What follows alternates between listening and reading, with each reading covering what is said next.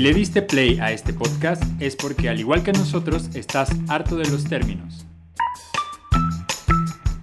De esas letras chiquitas que todo lo arruinan. Yo soy Jonathan Saldaña Y yo Enrique Navarro, y somos periodistas. cualquier cosa que eso signifique. Bienvenidos a Sin Términos, un podcast abierto. Pues llegamos ya al tercer capítulo de Sin Términos, un podcast abierto. Y yo particularmente estoy muy emocionado en este capítulo porque eh, vamos a hablar de un tema que me gusta mucho, que me apasiona mucho y que creo que tardé toda mi infancia y adolescencia hasta llegar a la edad adulta para poder hablar con otras personas que les apasionara el mismo tema. Vamos a hablar del premio Oscar. Y en esta ocasión yo tenemos un super invitado que pues es el que más sabe de estos, de estos temas, que, que ya no es un simple reportero como No, no, nosotros no, dos. Ya no. Está Charlie Gómez Iniesta, director editorial de Sensacine, eh, y amigo nuestro, dijo. Sí, sí, más que nada, más que nada. Y yo les agradezco mucho la invitación. eh, bueno, y está en su tercer capítulo, es para mí un honor este, en esta nueva plataforma, porque creo que a periodistas como ustedes nos hace falta leerlos más, pero también escucharlos y entre más podamos saber de ustedes, creo que es bien chido, ¿no? Entonces, y bueno, intercambiar puntos de vista, que creo que es lo más padre. Yo le voy a quitar la solemnidad a este asunto con lo que está diciendo Charlie, contando una anécdota que me parece digna de Oscar, digna, digna de musical. Charlie Gómez y yo coincidimos en el pasado Festival de Cine de Morelia y la fiesta más cabrona que hay ahí es la de Caníbal. Pero es cabrona, cabrona, porque la barra libre corre, creo que es la que, la que más, ¿no? Pero- la que sí. ¿Pero qué dices? ¿Fiesta en festival de cine? Sí. ¿Barra libre? A mí no me suena. Sí, vamos me a ver cine, güey. A mí me parece que eso no existe. ¿Qué haría uno ahí? Bueno, obviamente, como, como Charlie dijo ahorita, hubo debate.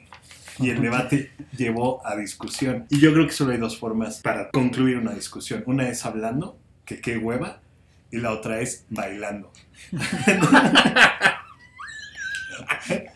Entonces nos echamos un challenge, un one on one, y sí fue hasta pasos de robot, hubo pasos de robot, hubo, hubo el de la regadera, todo. Entonces, si este podcast sale mal, nos verán bailando. Ya, ya lo había bloqueado, pero sí, sí es cierto. Y aparte, deberían de saber que, o sea, luego nos tomamos el trabajo muy en serio y dijimos, bueno, vamos por un chupe porque estamos aquí en, el, en la misma ciudad y todo, y ya nos regresamos. Acabamos a las 6 de la mañana en una taquería en la que ninguno traíamos dinero para comprar tacos.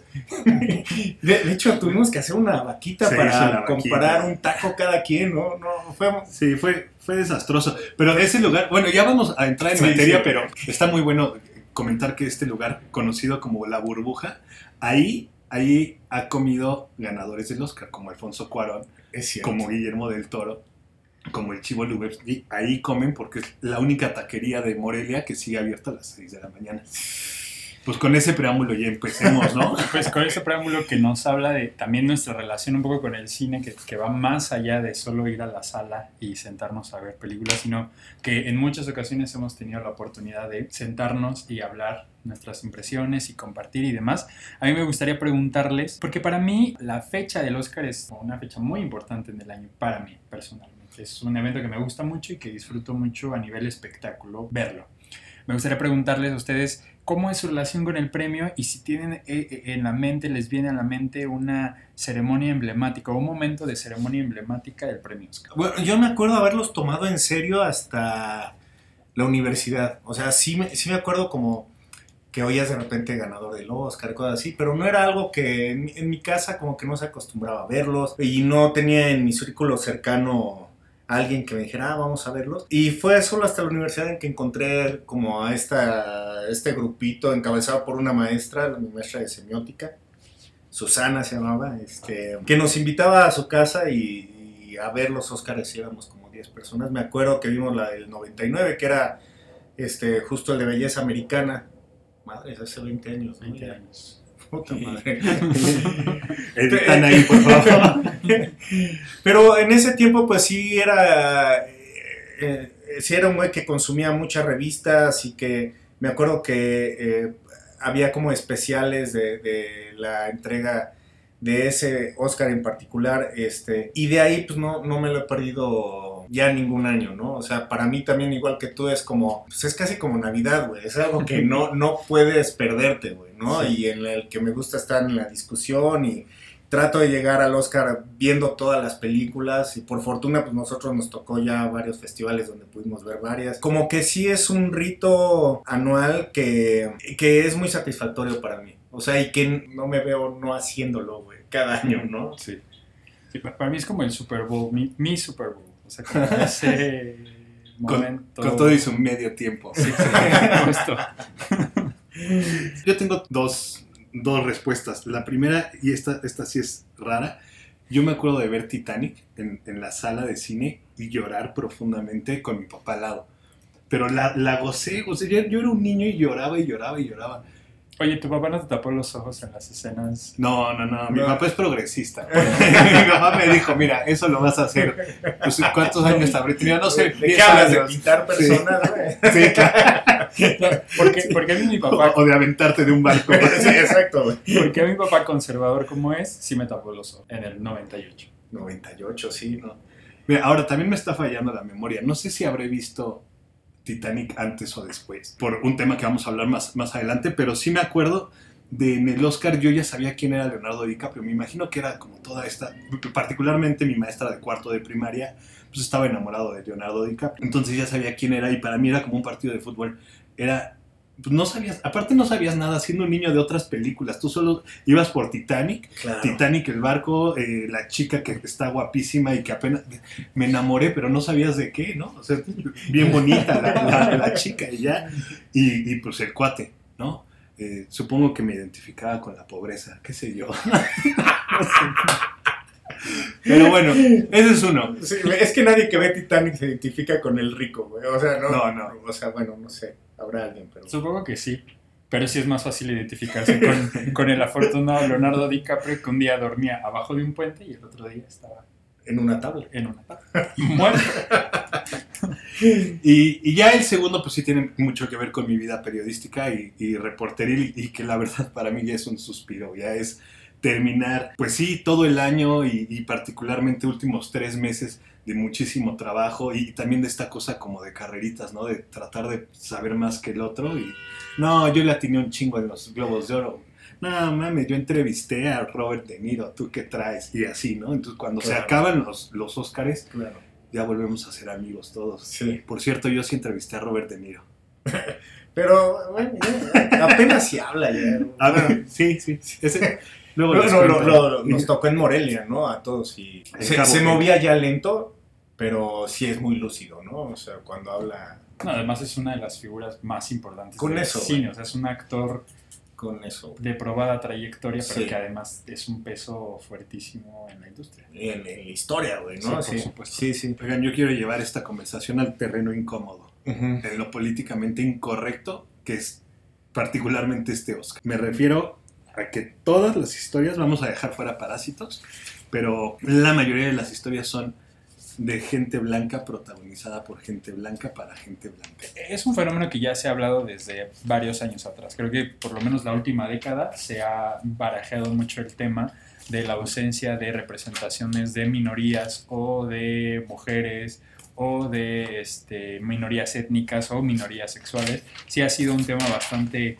eh, punzante en la industria hollywoodense, particularmente en la hollywoodense porque es la de mayor exposición, pero creo que es algo que podría llevarse a cualquiera de las industrias culturales en el mundo. Pero sí es un tema que ha eh, dado mucho de qué hablar y el Oscar se vuelve como ese, esa vitrina donde se exhiben todos los prejuicios y todos como los malestares sociales que se van viviendo. Pero estaba medio disfrazadito, ¿no? O sea, 12 años esclavo, eh, el año pasado Green Book, o sea, sí había como estos chispazos. Este yo sí siento como Sí. que es bien blanco. ¿Qué, ¿O qué piensas, Charlie? Sí, o sea, el, el hecho de que solamente haya una actriz afroamericana nominada entre todas las categorías de actuación, sí, sí, sí nos habla de que hace falta representación de varias culturas, etnias, o sea, no, no nada más de la raza, ¿no? O sea, hay, hay muchas cosas.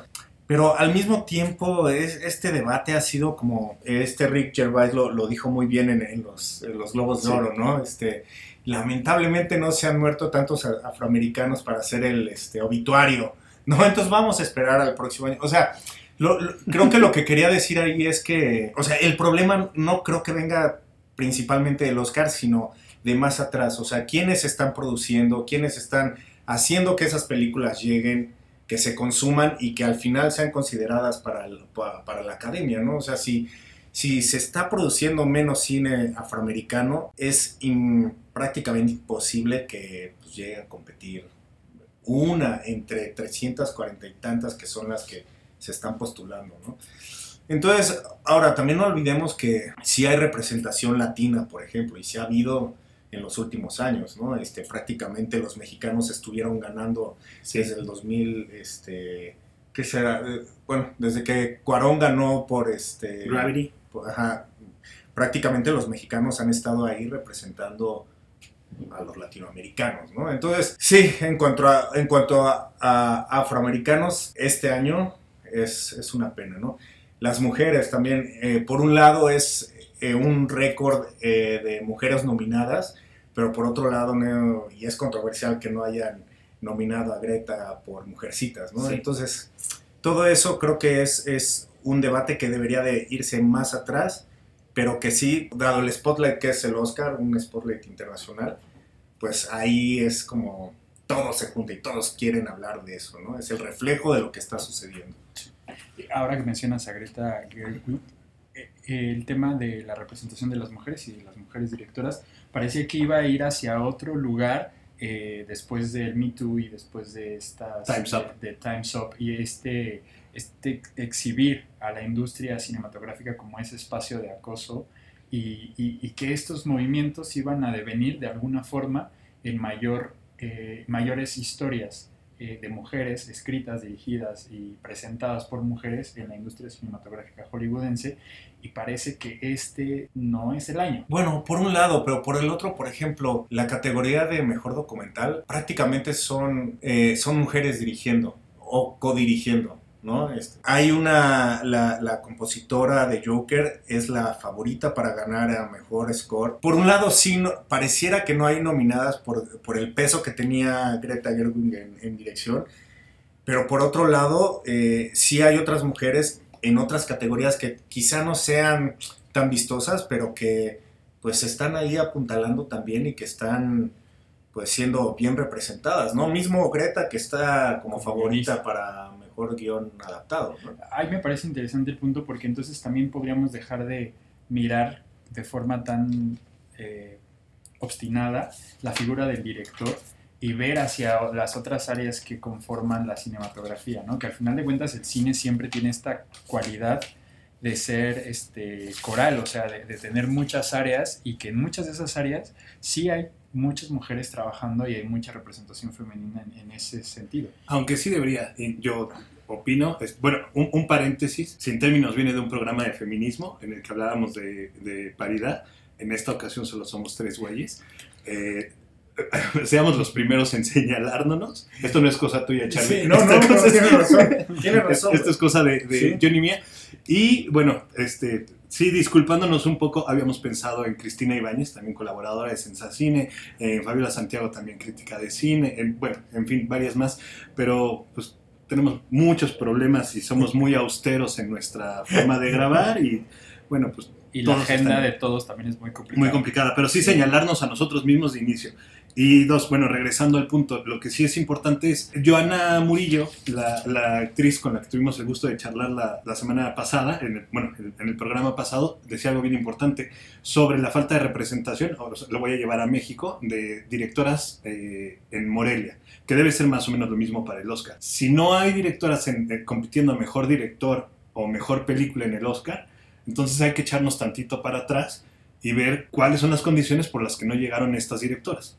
¿No? Claro. Ah, Ya, ya después veremos, este, decía Joana, eh, no sabemos si, si va a ser este, meritocracia o qué, pero a lo mejor si el empujoncito, digo, Mujercitas es una gran película, eh, Greta es una gran directora, yo creo que sí merecía estar ahí y no está. Por otro lado, y digo, vaya, la representación, siempre es mejor que haya más representación y, y que haya equidad, ¿no? O sea, pero por otro lado hay 64 mujeres nominadas, o sea, que no, no es poco, eh, tampoco es como lo que quisiéramos, pero es un tercio de los 192 nominados en total, o sea, ahí vamos, Ahí va. ¿no? Ahí vamos y este año es, es un récord roto en el que también, si no están estas mujeres nominadas como directoras, hay directoras compitiendo, ¿no?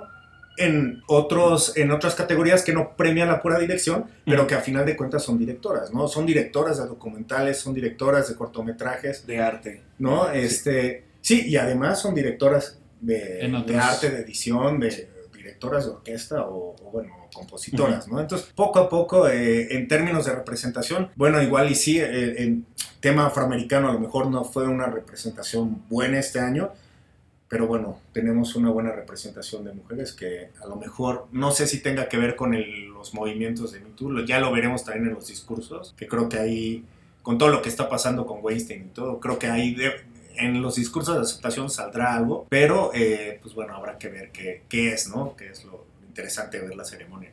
Y la ausencia afroamericana sí es un tema duro para Estados Unidos, porque sigue siendo un tema muy fuerte para ellos a nivel cultural, a nivel social, sobre todo en esta época, en lo que podría ser el final de la era Trump o el inicio de la segunda era Trump. El tema de, de- de la, de la situación latinos, afroamericanos, eh, nativos, sí cobra mucho sentido y el Oscar siempre ha sido como muy feroz con ese tema, ¿no? Con Sí. ese tema. Y, y por otro lado tenemos a un coreano, este, y hay representación asiática, o sea, y bueno, y, y brasileños, y guatemaltecos, o sea, eh, creo que, creo que es algo, como tú dices, que le duele a Estados Unidos, ¿no? Y, y obviamente, pues teniendo a directores, este, no sé, como Spike Lee el año pasado, que ganó, a Jordan Peele, no sé, o sea, como estos buenos directores, este, que este año no haya eh, ni ellos ni actrices eh, mejor representadas, pues sí, sí, al menos es un punto que hay que debatir y hay que decirlo, ¿no? Oye, y ya que tocaste la puerta de, de Parasite y, de- y del director surcoreano, esa categoría es muy interesante este año, ¿no? Bueno, en general, creo que cada año se vuelve como una muy buena ventana al cine internacional. Y, sí.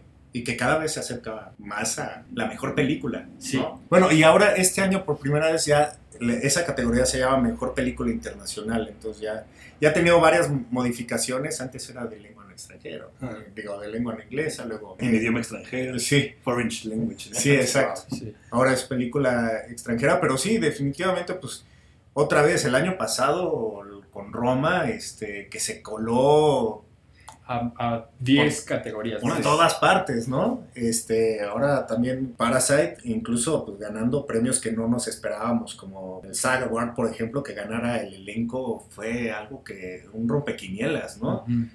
No creo que eso le ayude tanto aquí y, y- y creo que Parasite ya se está desinflando ahora que estoy pensando por esta onda que de- al saber que Penélope Cruz va a presentar esa categoría. Sí, eso da miedo, ¿no? eh, pues, la verdad, o sea, yo sé que me van a crucificar, pero a mí Dolor y Gloria fue un- quizá la película que más me gustó del año pasado, entonces si llegara a ganar Dolor y Gloria, yo no tendría ningún problema.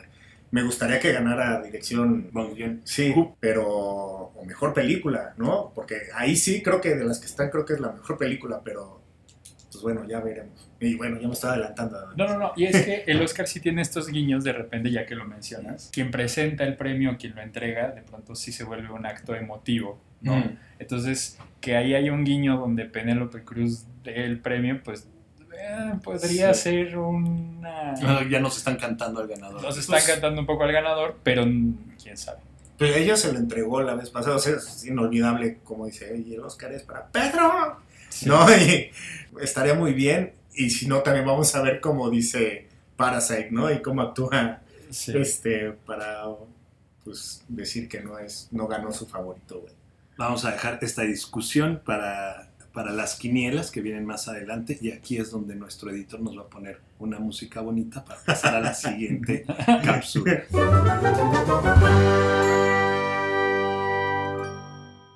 El tema de las plataformas Netflix, Amazon, y que aparte este año es muy particular porque surgen muchas, ¿no? Llegan muchas plataformas al, al mercado, a la Sí. industria del entretenimiento.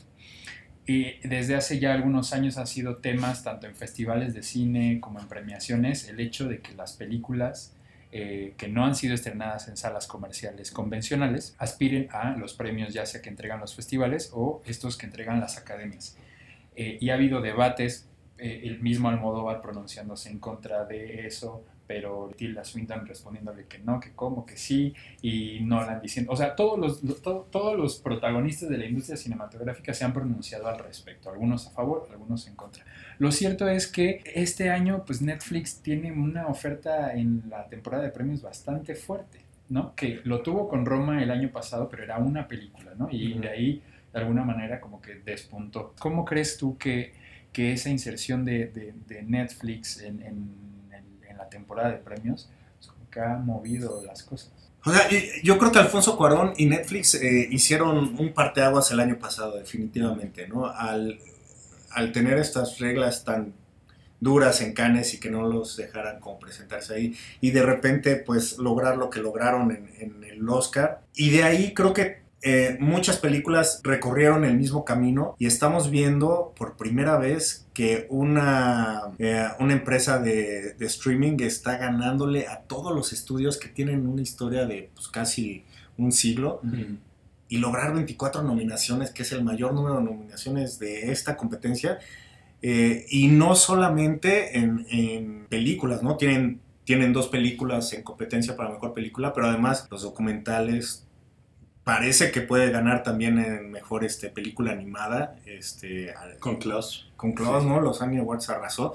Entonces, este, yo creo que los estudios se lo tienen que tomar ya muy en serio, que Netflix y estas plataformas, Amazon, eh, ya son unos jugadores muy serios, ¿no? Y que les van a estar compitiendo al tú por tú. Creo que Roma puso el pie en la puerta y de ahí le abrió a todos así vénganse, no, vénganse primos, ¿no? Y este, el, el, esquema de negocio que tienen los, este, los estudios de presentarse, hacer una taquilla, este, y con esa, y ver si con esa taquilla fue negocio no, eso no le preocupa a Netflix, ¿no? Y entonces competir con un monstruo que se esté endeudando a más no poder, pero que prácticamente tiene este, eh, presupuestos ilimitados, pues eh, va a ser bien difícil. Yo creo que tendrán que aprender mucho de, cómo están haciendo el negocio.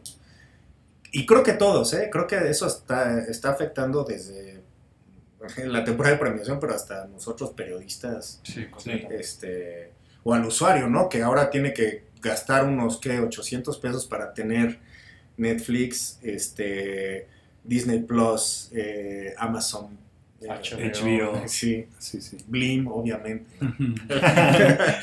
no, pero creo que es, es, un, es, el, eh, es el final de una era, es el principio de otra. Y creo que, uh, por ejemplo, eh, Gastón Pavlovich, que es el, director que, bueno, nos tocó ver allá en, en Los Cabos, ¿no? Este, productor sí, sí estuvo en Los Cabos, ¿verdad? Sí. El productor de Irishman, este, pues nos él, nos decía que ya nadie le quería producir a Scorsese, justamente porque el modelo de negocio ya no, ya no funcionaba para... Imagínense que Scorsese estaba siendo ya uno de los personajes olvidados, o sea, Scorsese es el director más nominado vivo en la historia. Y no solo le produjeron, sino que cifras como de Deadline y demás portales especializados dicen que le produjeron con 150 millones de dólares, los más, los, los más conservadores, y los que más dicen que sobrepasa los 250 millones de dólares para una película que no te va a dar esa taquilla, está claro, o sea, está claro. Pero, no, a lo mejor ese no es el tema de Netflix, ¿eh? Sí. Sí, creo que hay que... Ni la, taquilla ni los premios, güey. No, no. O sea, porque no, no se ha visto que vaya a ganar nada. nada. Sí. Pero sí, los, los estudios ya deben dejar el, el berrinche, ¿no? Al lado de, no, de, en salas nada más y cine todavía en celuloide y cosas así, ¿no? Sí, este, sí. Yo creo que todavía les va a tardar un poquito en, en, que les caiga el 20 y también a los exhibidores, ¿no? Porque ahorita son ventanas de 120 días, ¿no? Este, En lo que sale la película, lo que lo encuentra. O sea, ya en 120 días, quien quiere ver la película ya la vio. Ya la vio y, y, esta cosa de las plataformas, me, voy a adelantar en el tiempo, unos, no sé, 5 o 10 años. ¿Creen que podría afectar a la misma entrega del premio Oscar. Me refiero a, vamos a suponer que se ponen todavía más estrictos, ¿no? Este, y logra ahí un grupo conservador decir, no, pues ahora no compiten si no hay sala de exhibición y se logra. Netflix podría, como lo está haciendo Spotify ahora con sus primeros premios, decir, este, pues premiémonos entre nosotros. Sí, pero e, esa es otra opción, ¿eh? Ahora, sí, sí las reglas son claras que las películas se tienen que estrenar en salas, güey. Sí. ¿No? Este, y eso es lo que hizo Irishman y Marriage Story y todo, y, y todo eso. Pero bueno, eh, ya no sé qué ha pasado con esta noticia de que Netflix quería tener ya su cadena de cines. Sí. Entonces, si en algún momento, como pasó aquí, Cinepolis le dice, güey, no la voy a pasar, ah, Que, no hay pedo, ¿no? que, que ahí sí me gustaría hacer un comentario y, que va a parecer comercial a la Cineteca, pero no lo es, lo advierto. Que sí la es porque la amamos, ¿no? Porque pero, también- pero bueno, Sí, sí. pero no lo es. Pero este fenómeno del que hablas en México ha sido muy positivo para el circuito cultural de proyección, ¿no? Que The Irishman, que Marriage Story, que estas películas de Netflix lleguen a la cineteca, al cine Tonalá, a, a estos circuitos de cine que a veces los parecían pinos. olvidados, Sí, ¿no? Sí. O- Hoy se llenan esas salas, están agotadas, o sea, recuerdo que el año pasado ver Roma fue Casi una imposible, competencia de cinco o seis semanas agotadas. sí. O sea, e- e- e- eso también hay que valorarlo de alguna manera, tomar como esa, esa apreciación que por lo menos en México sí ha revi- re- revitalizado el, el circuito cultural de exhibición en un país donde se discute todo el tiempo del monopolio de las, distribuido- de las exhibidoras y demás. A mí me parece que pues, también estamos planteando nuevas rutas, ¿no? Donde quien alza la mano y quien se adapta también a este tipo de, de- de exhibición, pues también se va a tener que ver beneficiado. Y sabes que creo que, que Cineteca es un ejemplo, pero increíble, que demuestra la sana convivencia que hay cuando las películas son buenas entre las plataformas de cine y las salas. La gente se va a meter a ver Marriage Story, se va a meter a ver eh, Los Dos Papas, Roma, este, The Irishman a una sala de cine, como lo va a hacer en su casa. Y va a ser casi el mismo resultado. La van a ver. Sí. Y ya.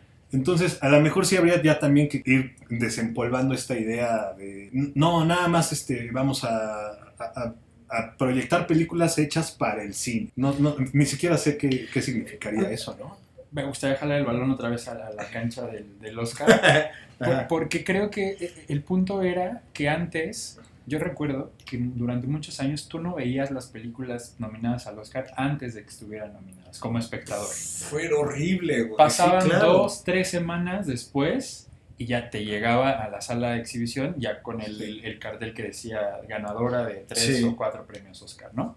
Pasó, yo creo que incluso The Shape of Water se estrenó una semana antes o después del Oscar, no lo recuerdo, pero no estaba como con esta anticipación en la que la mayoría, nosotros, bueno, porque hemos tenido la fortuna de verlas en otros espacios, pero que un espectador eh, eh, Promedio. promedio, Sí, sí. pero ávido del Oscar, ha visto el 80% de las películas nominadas, Sí. ¿no? Porque ya las encontró o en la Cineteca o eh, en Netflix o en cualquiera de las plataformas de distribución en las que se encuentran. Creo que eso sí es muy importante también para, para la industria, o sea, eh, en términos de que el público está informado y el público está un poco ansioso de ver las películas y ya no necesitan esta, y es la pregunta más bien, ¿qué tanto el premio Oscar se va a convertir en ese sello de publicidad que era antes de decir ganadora de tres premios Oscar para que la gente vaya a la, a la- a la sala de cine a verla, cuando hoy ya dos meses antes ya la vio o, o- Sí. o ya la streamió, o sea, Ahora las películas pueden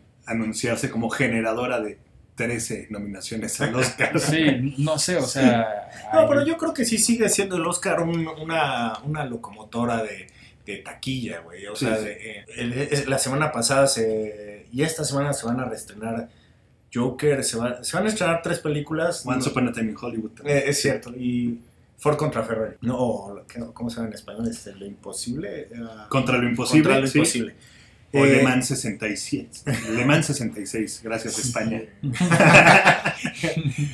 Sí, pero, pero eso claramente no sucedería si no tuviera el Oscar, ¿no? O este efecto maravilloso que tuvo Parásitos que abrió en, este noveno lugar y este, tras haber ganado los, los Golden Globes y el SAG y todo eso, habría en tercer lugar, ¿no? Este, e- ese tipo de fenómenos, yo creo que una película como Parasite le, le funcionó muchísimo, ¿no? O sea, una película de ese tamaño, en otro idioma, con una cultura totalmente ajena a nosotros, este, imagínate, bueno, e- el distribuidor es Sinopolis, ¿no? O sea, a él no le hace falta dinero, pero si fuera una, una distribuidora pequeña, pues yo creo que estarían dando saltos, ¿no? De, de alegría. Entonces, ahora, eso es antes, ¿no? El, el después, eh, yo creo que les va a durar una semana el, el furor si no han visto, no sé, Jojo Rabbit, ¿no? Este, no, no creo que vaya a ayudar mucho más. Y a lo mejor sí, ya que esté en, la- en tu plataforma, dices, ah, esta fue la que ganó, ahora sí me la voy a echar. Pero nosotros, bueno, al menos creo que los que estamos en esta mesa, o sea, si, si tenemos la oportunidad de verlas en cine, lo primero que vamos a hacer es verlas en cine. Sí. No, y para todos, ¿no? O sea, nada más el simple hecho de meterte a una sala te obliga a guardar tu celular. Como público ya te compromete con la, con la peli, ¿no? Si, Sí. si te suena el celular viendo Netflix, aunque sea de reojo, vas a Sí. y, y la experiencia, ¿no? Estar encerradito. O sea, lindo. yo creo que de entrada a Irishman, o sea, eh, yo creo que es otra experiencia verla en cine o a verla Totalmente. este, en, en, en tu casa, ¿no? Este, de entrada la- las pantallas, no sé, eh, el rito también, ¿no? El rito de estar sentado en una sala oscura y ver nada más, o sea, que esa sea tu única distracción. Para nosotros creo que nos gusta tanto, Sí. este, no dejamos pasar esas oportunidades, ¿no? Sin duda. Pues ahora que el editor ponga unos redobles de tambores.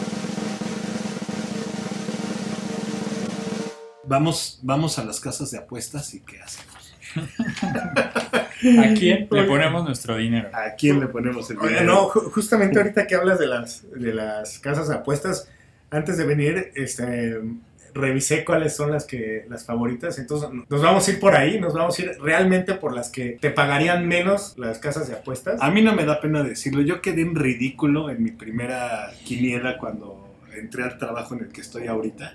Claro, porque, Porque- yo soy un obsesionado con esto y hago la quiniela en el trabajo y les entrego sus materiales y sus hojas y todo. Y Enrique, pues, perdió brutalmente la primera. Pero brutalmente, güey. Pero, es que pero brutalmente, a- a- coeditor aquí de- Coeditor de cine. Pero porque Ah. Enrique es muy emocional, es muy corazonudo. O sea, él sí le apuesta a las películas que quiere. es que ese es el pedo. O sea, yo jugué a ser Can. Sí, o Eso sea, fue. tú jugaste a, la que más te gustó, a la que te gustaría ver A la que merecía. No. Sí. No, no. Yo, fíjate que yo era así y, y de repente sigues siéndolo, güey.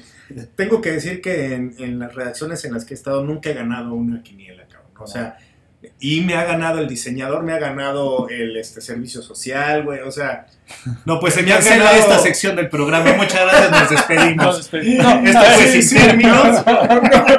no me hagan caso, por eso les traje las apuestas de Las Vegas. Yo, yo siempre tengo tres opciones, ¿no? O sea, la que va a ganar, Ajá. la que debería ganar Ah. y la que podría ganar. Siempre la O sorpresa. sea, nunca está la que quieres que gane.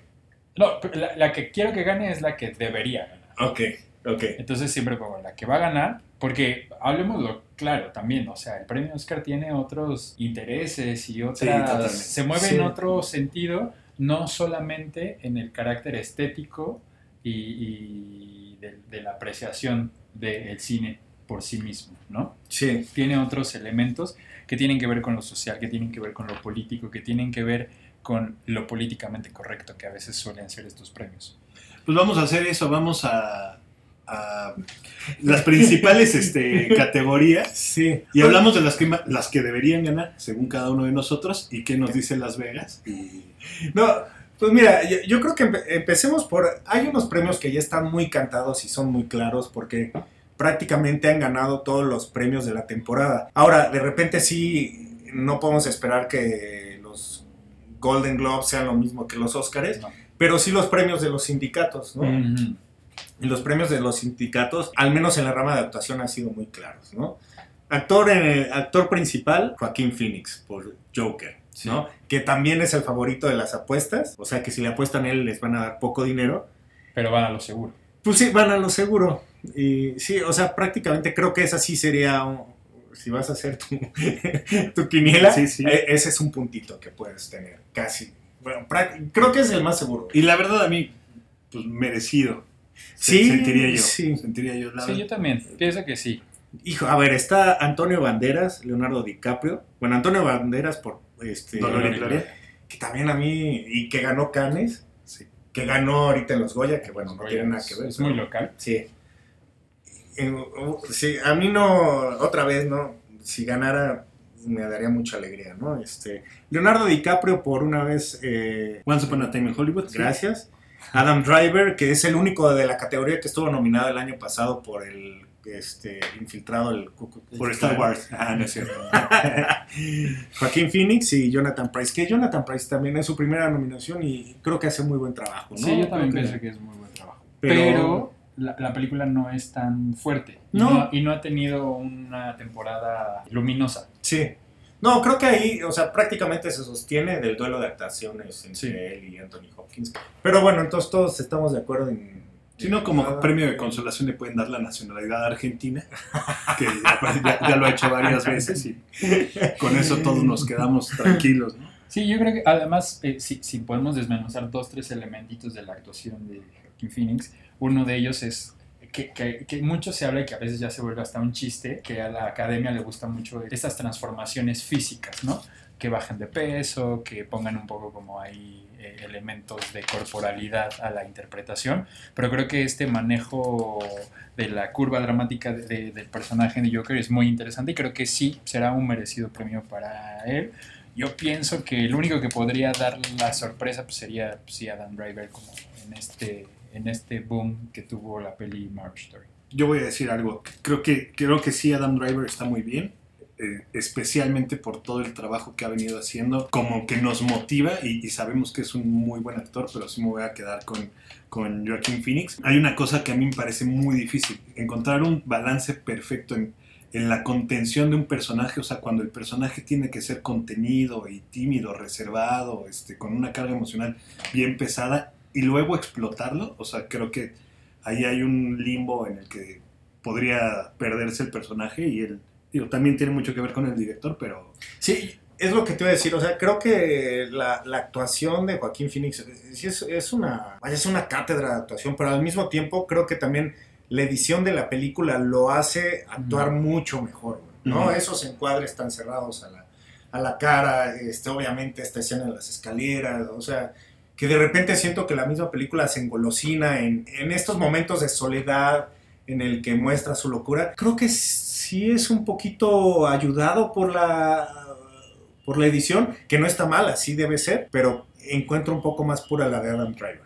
¿no? O sea, Mm. creo que ahí sí son planos fijos sí, que no tienen que que no le ayudan tanto estos brincos y este, este poder de la narración, pero yo creo que se ha hecho un icono pues, desde que ganó en el Festival de, de Venecia, ¿no? Entonces, bueno, son, esta es la cuarta nominación de, de Joaquín Phoenix, estuvo nominado por Walk the Line, por The Master y en eh, actor de reparto por Gladiador, que, bueno, la verdad, esa no creo que estaba tan buena. pero- Pero se cumplen 20 años de Gladiador. Ah, mira, Esa es otra cosa que Mira. No. interesante. Creo que iba a estar, creo que otra vez va a ser lo más, bueno, de las cosas más interesantes su discurso de sensación. Sí, eh, La academia no creo que nos prive de otro discurso contra, regañón. contra el regañón. cambio climático. Estoy, estoy de acuerdo. ¿con qué nos seguimos? Eh, Actriz. Actriz protagónica. Ok, entonces está Cynthia Erivo eh, por Harriet, que ella también está nominada a Mejor Canción, que son pocas las mujeres que han logrado esto. La primera fue Barbara Streisand. Eh, Scarlett Johansson por Marriage Story, Saoirse Ronan por Little Woman, Charlize Theron por Bombshell y Renée Zellweger por Judy. Y ahí sí también creo que eh, Está cantado, ¿no? está cantado. Otro puntito para ti.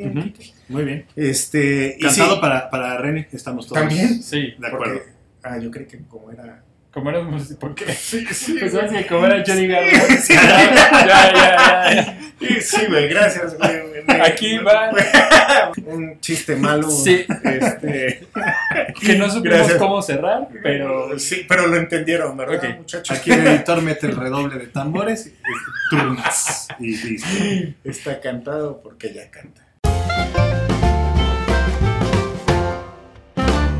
Y lo hace muy bien, la verdad Sí, es que la la, es que imitación, además de hacer un personaje clásico, del Hollywood clásico, ¿no? Judy Garland es eh, una de las actrices jóvenes o niñas icónicas del cine gracias a este al Mago de Oz. La película no retrata retrata eso un poquito, pero más bien retrata la, La vida, los, los últimos últimos. años de, de la vida de Judy Garland y creo que lo hace muy bien y además es fantástico el regreso que tiene René como este pues como una de las actrices protagónicas de Hollywood, ¿no? Después de que tanto se burlaron de ella Mm. y tanto se dijo de cómo había cambiado físicamente, ¿no? Me, me- me gusta mucho y me ilusiona y me gusta que ella gane, ¿no? Sí, a mí también. Además me parece una actriz súper versátil porque la has visto hacer una comedia.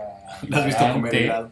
La has visto, la, la has visto tú comiendo helado frente a la pantalla. Claro. O la has visto haciendo dramas así profundos, ¿no? O, o brillar en un musical como en Chicago y, y brillar haciendo a, a Judy Garland me parece, me parece una buena corona para una trayectoria así de versátil. Muy bien. Te- ¿Qué más, Charlie? Pues la que sigue es eh, actor de reparto, que es Tom Hanks, por Un bello día en el vecindario, Anthony Hopkins por Sí. Los dos papas, Al Pacino por El irlandés, Joe Pesci por El, el irlandés y Brad Pitt por Había una vez, otra vez. Once Upon a Time in Hollywood. No, no, Érase trato de decir en español. Érase, gracias. Este, otra vez otro premio cantado. Los, es que sí, los de actuación ya está. Ya Brad no se van a Pitt, mover. creo que también está bien que, que lo gane. Oye, Yo tengo, yo tengo una duda aquí, eh, porque vemos el irlandés, el irlandés y no ha pasado nada.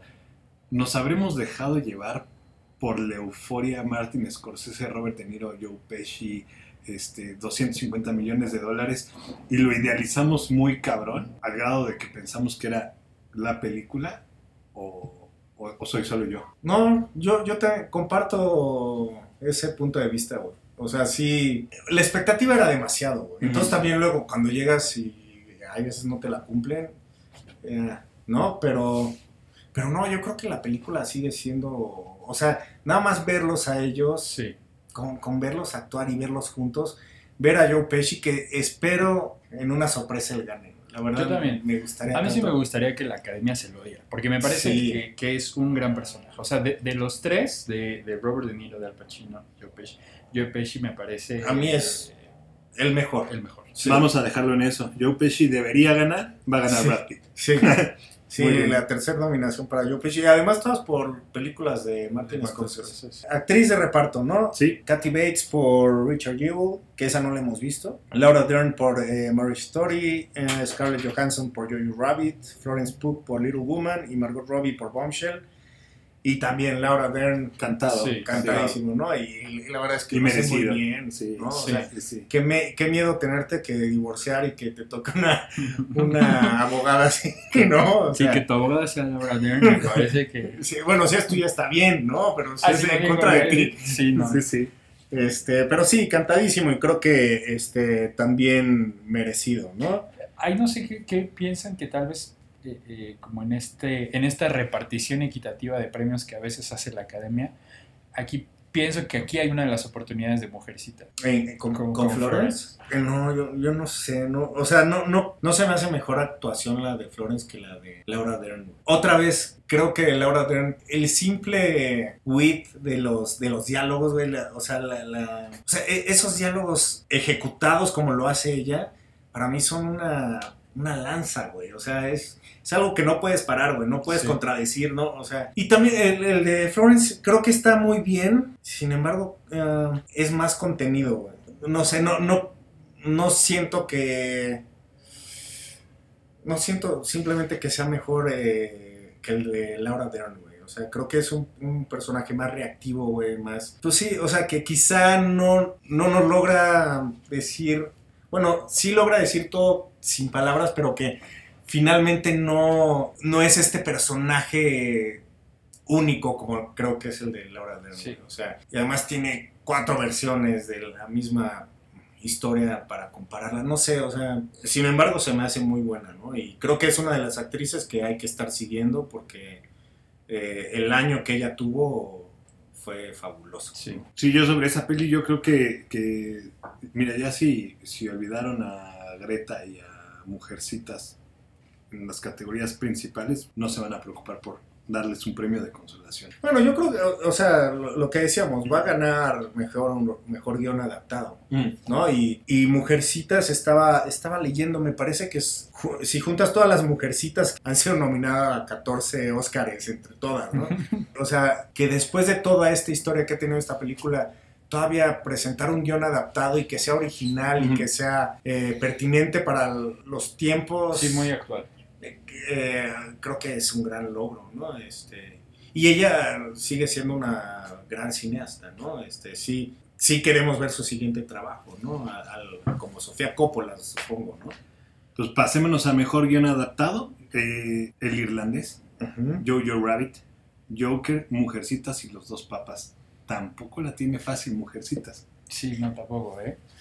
Porque el irlandés también, eh, el trabajo de, de adaptación eh, es bastante sólido y bastante audaz, creo yo. O sea, considerando que también, si pensáramos que The Irishman no es el favorito tampoco de la academia, Sí. pues no sé, ahí está complicado. Pero, pero creo que Greta Gerwig sí tiene altas posibilidades en esa categoría. No sé si cantado, pero sí altas posibilidades de llevar, de llevar el, el premio.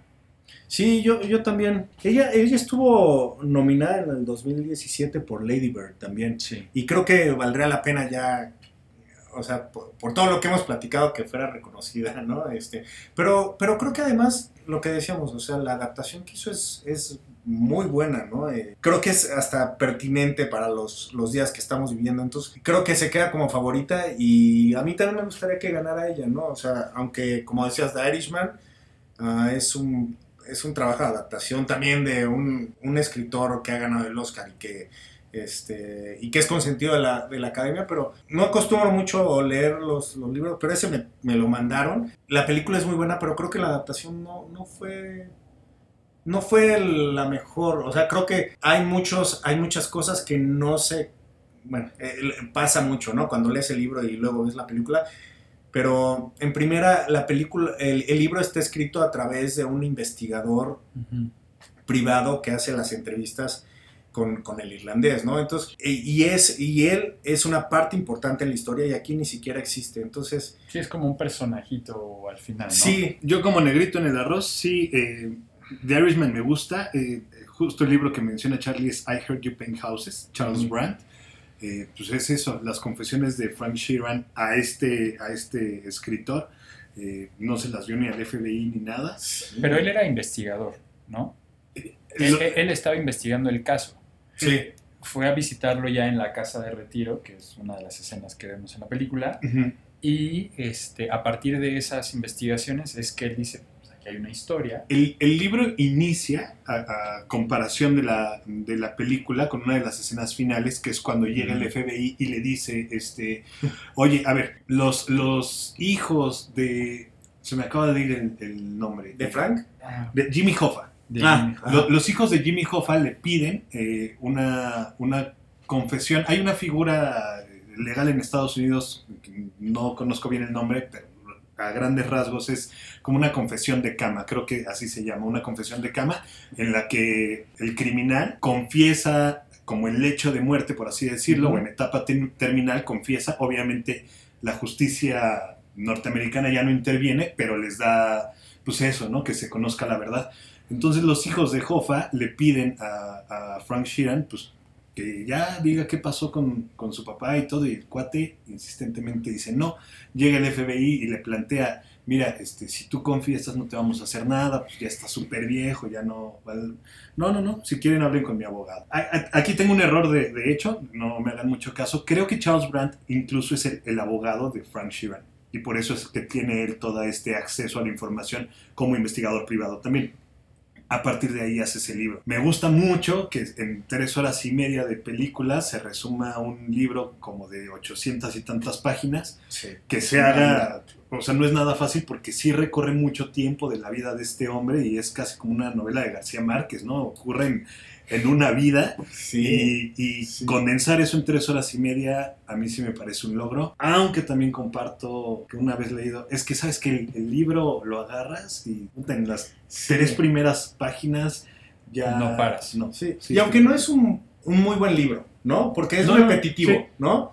eh, o sea, siempre te está diciendo, ay, no me dijo, y no me dijo, ay, al fin me dijo. Y todavía hay como un, eh, un ¿cómo se dice? Pro- no, prólogo, eh, Un epílogo. un epílogo también muy largo, donde eh, de hecho cuenta cómo llega Robert De Niro a, a pedir los derechos y todo eso. ¿no? No, no es un buen libro, pero creo que sí le faltó, para mí faltó un poco más en la adaptación, pero sigue siendo una buena película, ¿no? El guion original. Guión original, Marriage Story, 1917, Once Upon a Time in Hollywood, Parásitos y me falta Knives Out. Knives Out. Once Upon a Time in Hollywood es el que ha ganado prácticamente todo. Eh, lo más interesante que podríamos decir de Once Upon a Time in Hollywood es este giro en- inesperado, ¿no? En, Sí. en la ficción que le da Quentin Tarantino al final real de, de Sharon Tate en la película, ¿no? Sí, ¿Tú, Charlie? ¿Sí? Me cayó gorda la película, güey. no, no me gustó, no, no, no, no. Eh, eh, o sea, valo- valoro esto que se atreva a jugar con los iconos y con la historia, como ya lo había hecho antes, pero no me gustó, güey. Y, y incluso siento que sí es, es demasiado. Él, está padre entrar al mundo Tarantino, pero esta vez para mí fue demasiado. Sí, quizás sí es el, el guion más original de todos pero no creo que sea el más redondo. O sea, para mí el más redondo podría ser Parásitos, e incluso Marriage Story, otra vez por los grandes diálogos Ujú. que tiene, creo que valdría la pena que tuviera algún reconocimiento, ¿no? Que creo que esa sí se va a ir con las manos vacías. Sí. Este, lo mismo, Parásitos, pues, pues sí, Parásitos es un enorme guion. Eh, es que vuelta y vuelta y vuelta de Sí, tuerca, no ¿no? se suelta nunca, Sí. sí. Y además, este manejo de los géneros Eso, güey. que, que- que nunca termina de convencerte. Es decir, o sea, no, nunca dices, ah, estoy viendo una película de es terror. una comedia. Ah, Eso estoy sí, viendo una comedia. sí, sí. Ah, no, no, no, es un drama. No, no, nunca te terminas de convencer de lo que estás viendo y nunca esperas lo que viene. A mí me parece eso un logro que no he visto como tan frecuentemente en las películas. Bueno, pues Yo eh, como, como es mi podcast y me siento con la autoridad, voy a dar menciones honoríficas a, a Marriage Story, porque sí, sí, en la simpleza de, de una simple discusión, tener un diálogo así de potente, o sea, para los que han, se han divorciado, los que, han- los que hemos vivido con alguien, uno sabe que sí es cierto. Que sí es cierto. Y Knives Out. La verdad a mí me encantó esa película. También. Es este es, es un club, es el, el juego de mesa este en el que tú ibas adivinando quién era el asesino. Es eso, simple, por ponerle un adjetivo ahí burdo, simple y, y que acabas como, ah, no lo veía venir. Eso a mí me gusta. Eh, Eso, sí. Pero, pero ese es como que juega a la sorpresa final, Sí, ¿no? sí, sí, sí. Y, y creo que Parásitos tiene sorpresa tras sorpresa. Pero es divertidísimo. Muy divertido. No, no sé, o sea, la verdad no sé por qué Tarantino ha ganado todo en esta temporada, güey. Vamos dándole prisa. ¿Qué hacemos? Este, otra, otra. Una muy importante, sound mixing. No, no es cierto. Sí habría que mencionar lo, lo que decías, eh, no canción. Canción también. Oye, ¿qué te pasa? Es que, es que yo no es fan de los musicales. No, bueno, a mí también, sí. No, pero más allá de los musicales, creo que es un elemento importante en las películas. Sí, sí, sí. O sea, ¿canción? Sí. Vale. ¿Y quién, a quién A le ver, te vas? escuchamos. O sea, Creo que, que aquí está la oportunidad de Cintia. y- y- híjole. No, no, no, bueno, no sé. Pienso que sí.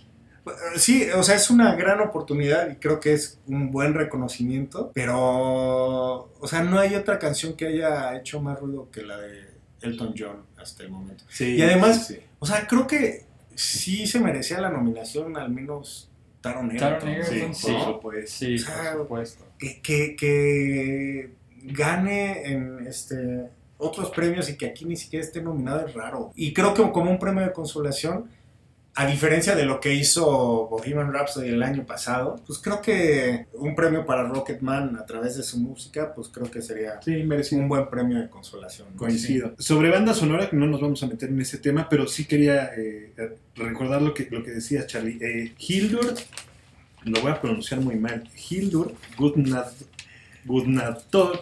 E- Es, islandesa, ¿no? Es- mira, lo que sea no lo puedo pronunciar. No, sí, Hildur. Gudnadottir. Sí es islandesa, según. Creó el- el- la banda sonora de Joker sin ver la película. Leyó el guion, lo que leyó lo plasmó, este, pues sí, en una, una composición increíble. Ella misma es la compositora de, de De Chernobyl, Chernobyl. Sí. que eh, eso, también dicho sea de paso, lo, lo construyó a partir de sonidos y, y demás. Yo creo que es, eh, digo, está compitiendo con John Williams, pero Sí. es merecidísimo que se lo lleve. John Williams, que es el, este, la persona viva con más Oscars Sí, en, más en- Oscars. en la historia. Sí, yo también le voy a ver a Hildur Guðnadóttir. este, desde 1983 con Marilyn Vega por la película Gentle, donde sale Barbara Streisand también. No, no se ha este, nominado a otra mujer en esta categoría y de repente que, que ella gane, este, creo que va a ser bien padre este, y creo que es una gran muestra. También ha ganado todos los premios eh, de, la tempo- de la temporada y, y sería apenas la tercera mujer que ha ganado esta categoría en la historia, ¿no? Entonces, creo que es, es- o sea, más allá de todo, creo que es merecido, Sí. ¿no? Este, Sí. no, más, más allá de los géneros y todo. Vamos más rápido. Mejor película animada. ¿Cómo entrenar a tu dragón 3? Eh, ¿Dónde está mi cuerpo? Klaus, Toy Story 4 y Mr. Link. Este, híjole, lo que decíamos, ¿no? Este, que haya ganado Klaus en los Annie Awards de esa forma y que Toy Story se fuera sin nada, Sin para mí es aplausos de pie porque Toy Sí. Story ya, yo ya, ya, Sí. ya, ya no. Aunque en este afán de la academia de hacer como sus guiños y sus homenajes y sus momentos, pues son los 25 años de Toy Story, ¿no? O sea, podría por ahí entrar No, Pero yo hecho, te voy a- pero- sí, un no, no, no, momento. Yo creo que se va Sí. a quedar con Klaus. No creo que sea mejor película, Aguas. No Sí. pienso que Toy Story sea mejor película que, que- que ninguna de, la- de las, de las incluidas en la nominación. Pero a la academia le gustan estos Pero momentos. no nos hagamos, van a hacer Toy Story 5 en 5 años y ya ahí está sus 30 redondo. Vámonos. Ya, Vámonos con. Sí, Klaus. pero, pero sí, Toy Story 4 lamentablemente es la favorita de las apuestas. Sí, totalmente. Entonces, Pero Klaus, mucho ojo. Y Mr. Link, la pude ver en Morelia, es una joya. es Sí. artesanía, güey. ¿no? Sí, sí, sí. Si se queda con cualquiera de los dos, yo muy bien. Y Close es de Netflix, ¿no? O sea, Sí. ahí- ahí es un premio que podría estar este, presumiendo mucho Netflix. Coproducción española, además. E- Eso es lo único que me da ilusión, ¿no? Sí, Al menos sí, sí. Se, se sienten más cercanos.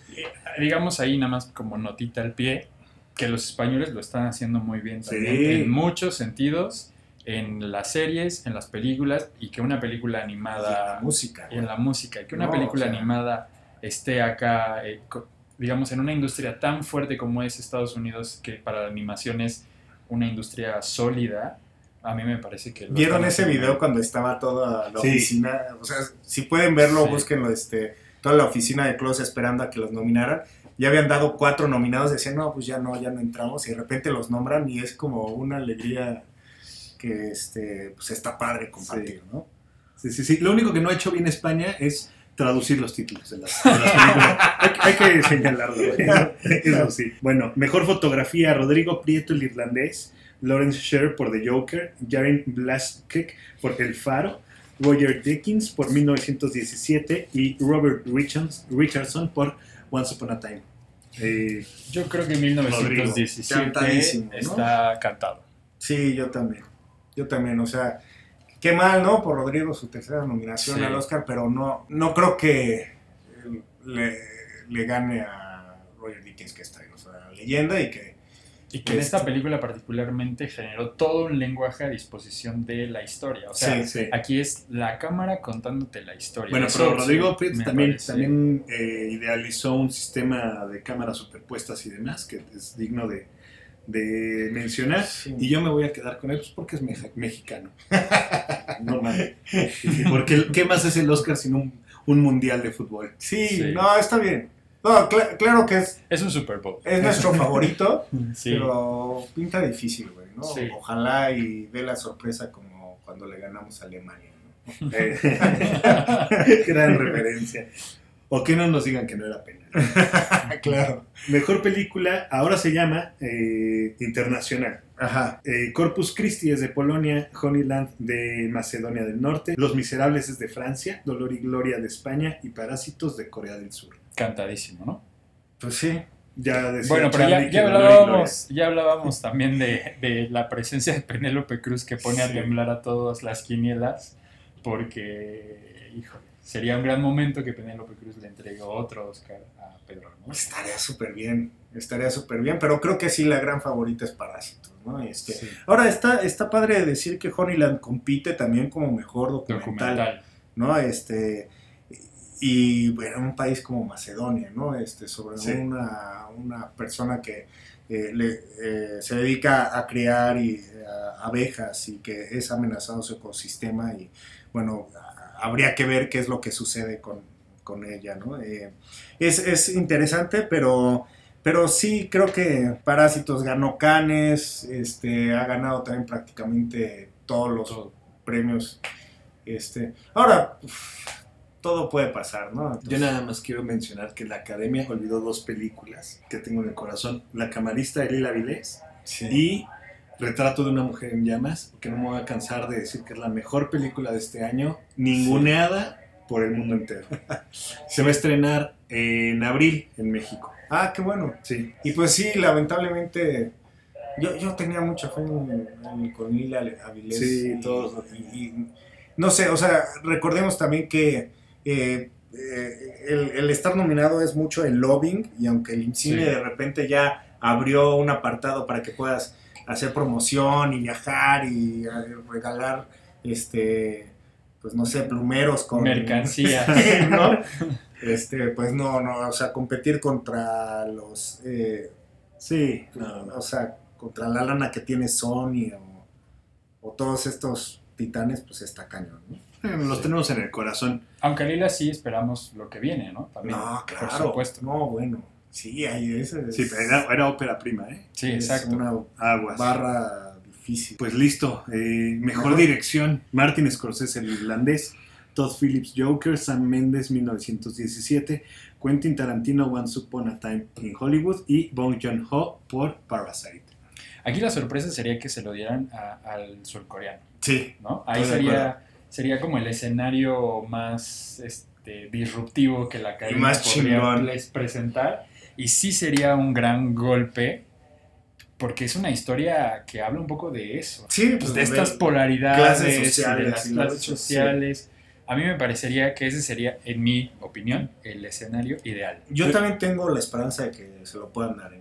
Y, Sí. de, y de ser así, también hay una cosa bien interesante que a veces se nos olvida. Corea del Sur es la cuarta potencia cinematográfica en el mundo. Es China, Estados Unidos, Japón y Corea. Si esto pasa, Sí. va para largo, ¿eh? Y, y sin embargo, la primera nominación que tiene, Sí, ¿no? sí. O sea, es, es, es bien raro. Pero sí, o sea, lamentablemente otra vez el sindicato de los este, directores se lo dio a Sam Méndez y pareciera que todo está puesto para que él se lo gane, ¿no? Este, no me encanta, pero, o sea, para mí también me gustaría que se lo llevara para hacer, pero también creo que desde que ganó Cuarón otra vez, nada más ha habido un norteamericano que se lo ha ganado, ¿no? Este, entonces, no, no creo que vayan a querer otra vez que se lo lleve un extranjero. Esperemos. No creo.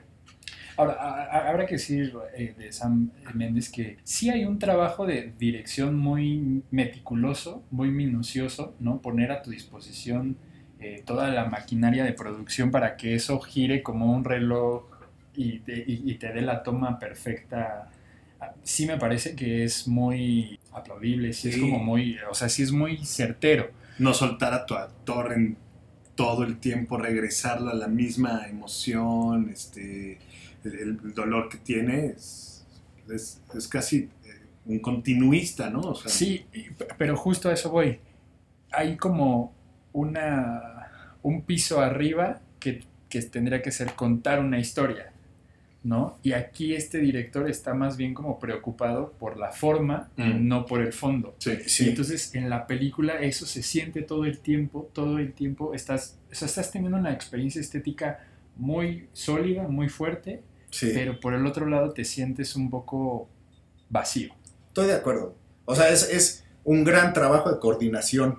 Sí. Y ese creo que ese es su gran valor. Pero como, como director, digamos, al menos en los actores, pues obviamente, o sea, por lo mismo que te exige la película, no podía estar ahí. O sea, todas las instrucciones se las tuvo que haber dado mucho tiempo antes y el actor tuvo que hacer lo que se le ocurrió en ese momento, ¿no? Pero sí creo que Eh, estoy de acuerdo, o sea, es, eh, está más preocupada ah, en este caso por la, por la forma, ¿no? Carlos Gómez Iniesta, director editorial de Sensacine, haznos los honores con mejor película. Mejor película va a ganar 1917. Tenemos ahí, eh, a ver, estamos Parásitos, eh, Once Upon a Time in Hollywood, Sí. 1917, Marriage Story, eh, Little Woman, Mujercitas también está Sí. mejor película, Joker, Jojo Rabbit, eh, The Irishman y Contra lo Imposible. Pues ya todas. ¿no? Nueve películas. Pues sí, este, ahí está mi corto universitario y mi, y mi reciente Instagram story que verán en sin, arroba sin, sin punto términos. híjole, en el mismo afán, el escenario ideal, sorpresivo, que nos dé un final de Oscar así tremendo, es Parasite. Híjole, sí. No va a pasar. Yo también pienso que no, va a pasar. Yo me voy a quedar con Charlie. Va a ganar Sí, 1917. sí, yo también pienso eso. Voy a decir por qué. Lo, lo decíamos. Hay, hay algo que se llama la academia. Y es lo que le gusta a la academia. Y aunque ha dado pasos agigantados y ahora tiene mexicanos y franceses y coreanos y gente de todo el mundo en la academia, sigue siendo el club de Toby de los gringos.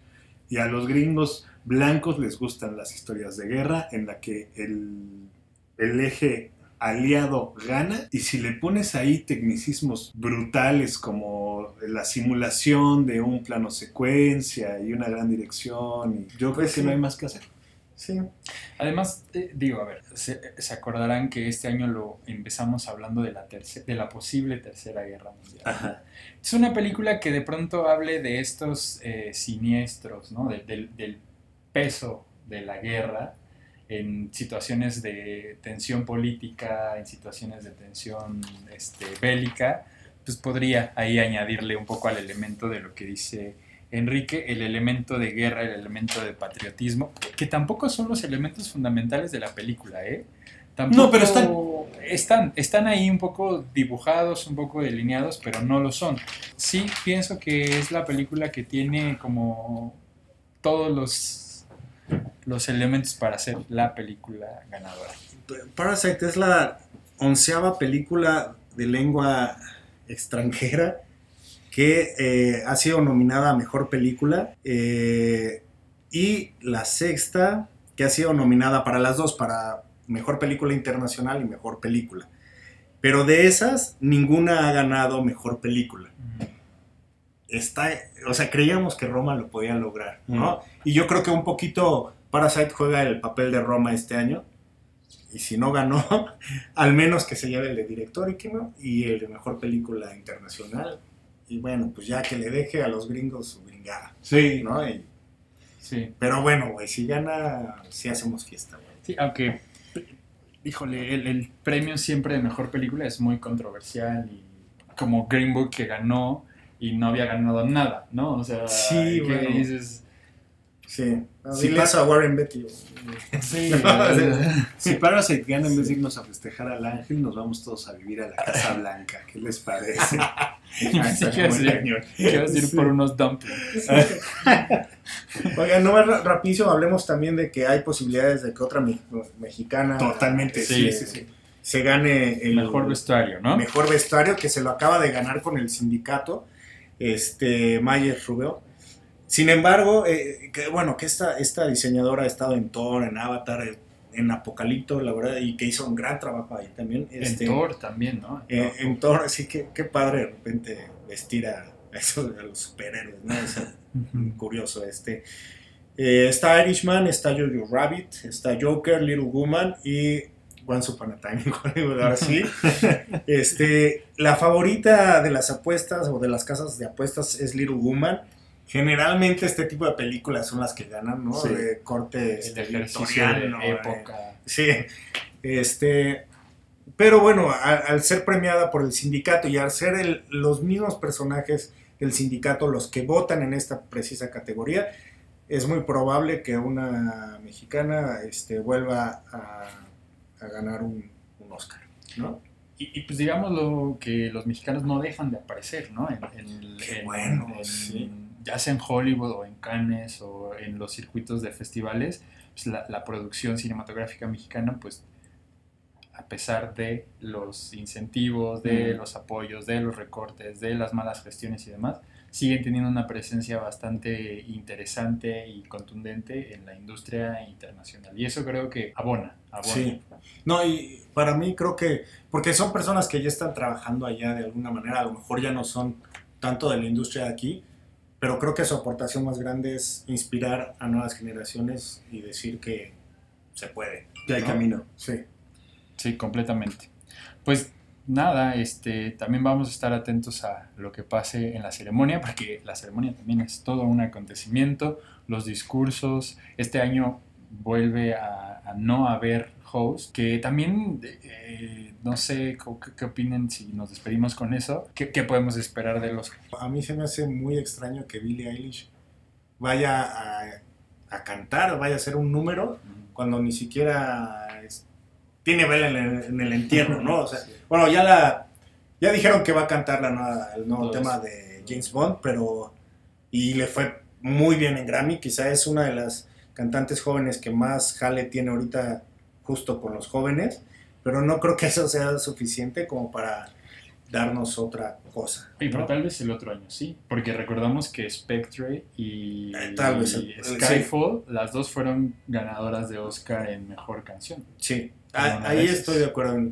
Pero ahora creo que lo más interesante va a ser los discursos en una temporada en que quizá corren a su presidente Es año político. y que hay elecciones, ¿no? Este, entonces eso este, va a ser interesante y que ya hubo visos de discursos fuertes en otras entregas. Y que hay eh, coronavirus, y que hay una posible guerra, y que hay Claro. eh, feminicidios, y que el mundo se lo lleva a la chingada.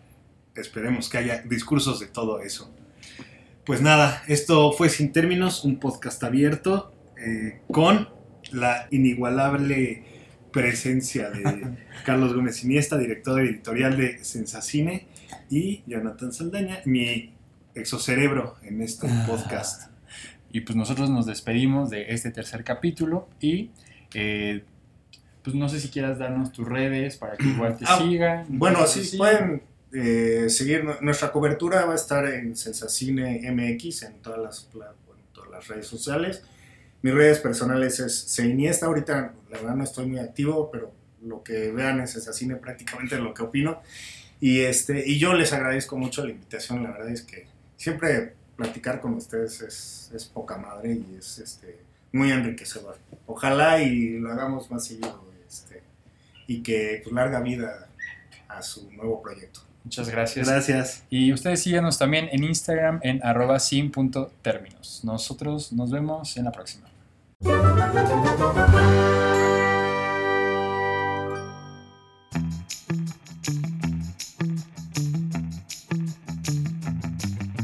Si le diste play a este podcast es porque al igual que nosotros estás harto de los términos. De esas letras chiquitas que todo lo arruinan. Yo soy Jonathan Saldaña Y yo, Enrique Navarro, y somos periodistas. cualquier cosa que eso signifique. Bienvenidos a Sin Términos, un podcast abierto